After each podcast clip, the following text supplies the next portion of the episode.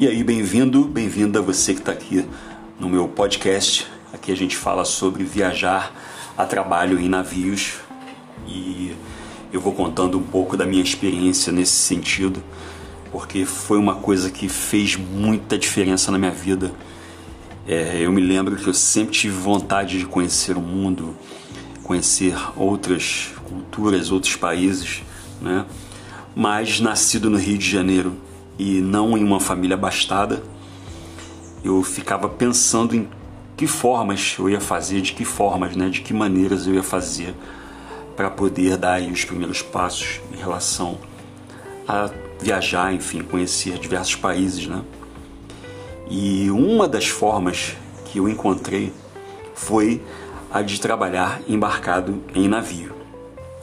Mas antes de eu te contar como foi o meu primeiro passo, eu vou te contar uma coisa até de certa forma engraçada. É, há alguns anos, há muitos anos na verdade, bem antes de eu começar a fazer esse trabalho de atuar embarcado em navios, eu tinha visto um comercial na televisão e eu me lembro das pessoas falando que era muito legal, muito bacana, enfim, fazer esse tipo de trabalho e algo, alguma coisa ficou na minha mente ali, né?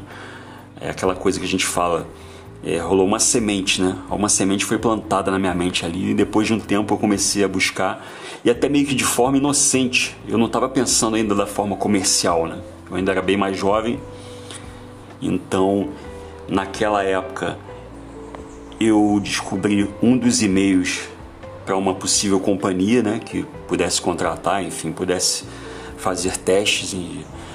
Eu escrevi um e-mail eu não vou saber detalhar exatamente o que eu escrevi, mas o sentido era que eu poderia ir trabalhar com eles no segmento de música, já que eu sou DJ, e eu poderia ir trabalhar com eles, enfim, cuidando da parte musical do navio. Eu não fazia ideia de como era trabalhar em navios e eu ficava imaginando alguém colocando músicas no ambiente, enfim. E eu me coloquei à disposição para fazer esse tipo de trabalho. É, se eu não me engano, eu falei até em não receber.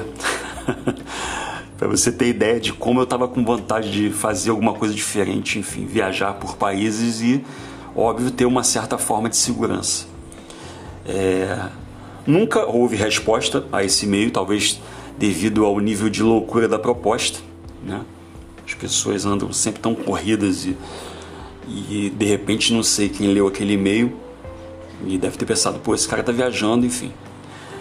É, não vou nem responder. E aí ficou nisso. E depois de alguns anos, eu tive conhecimento com uma, uma grande amiga minha chamada Mara Bastos, em que ela me falou a respeito de amigos, né?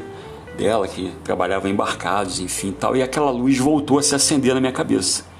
E eu fiquei com aquilo pensando, porra, de repente, é, pode ser que esse seja o caminho.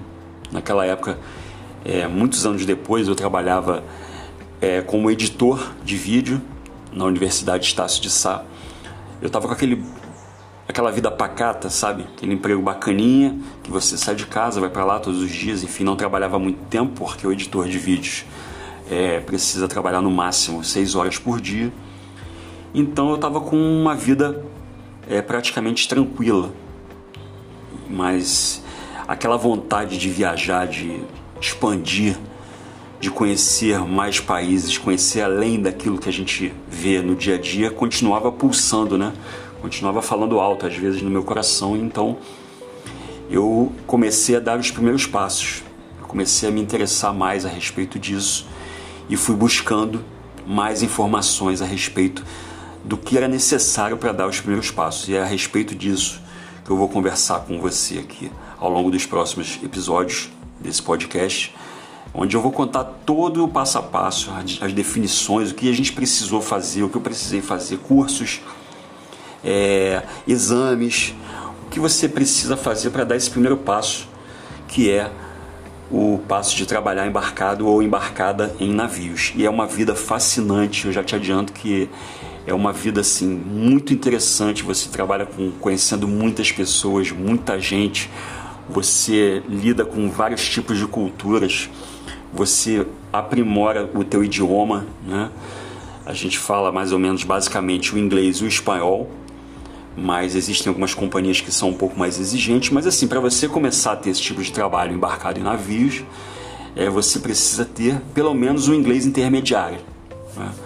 Vamos ser honestos aqui que é você está trabalhando num lugar onde você vai lidar com pessoas de vários países. Então, como o inglês é uma língua universal, então é preciso e muito recomendável que você tenha pelo menos um pouco já de desenvoltura no inglês. Então já é a primeira dica que eu te dou aí se você precisa ter algumas, algumas luzes né, a respeito dessa, dessas primeiras informações é que você comece a dar aquela praticada boa no inglês. O inglês vai ser fundamental para a sua vida aí ao longo do seu trabalho embarcado em navios, tá certo?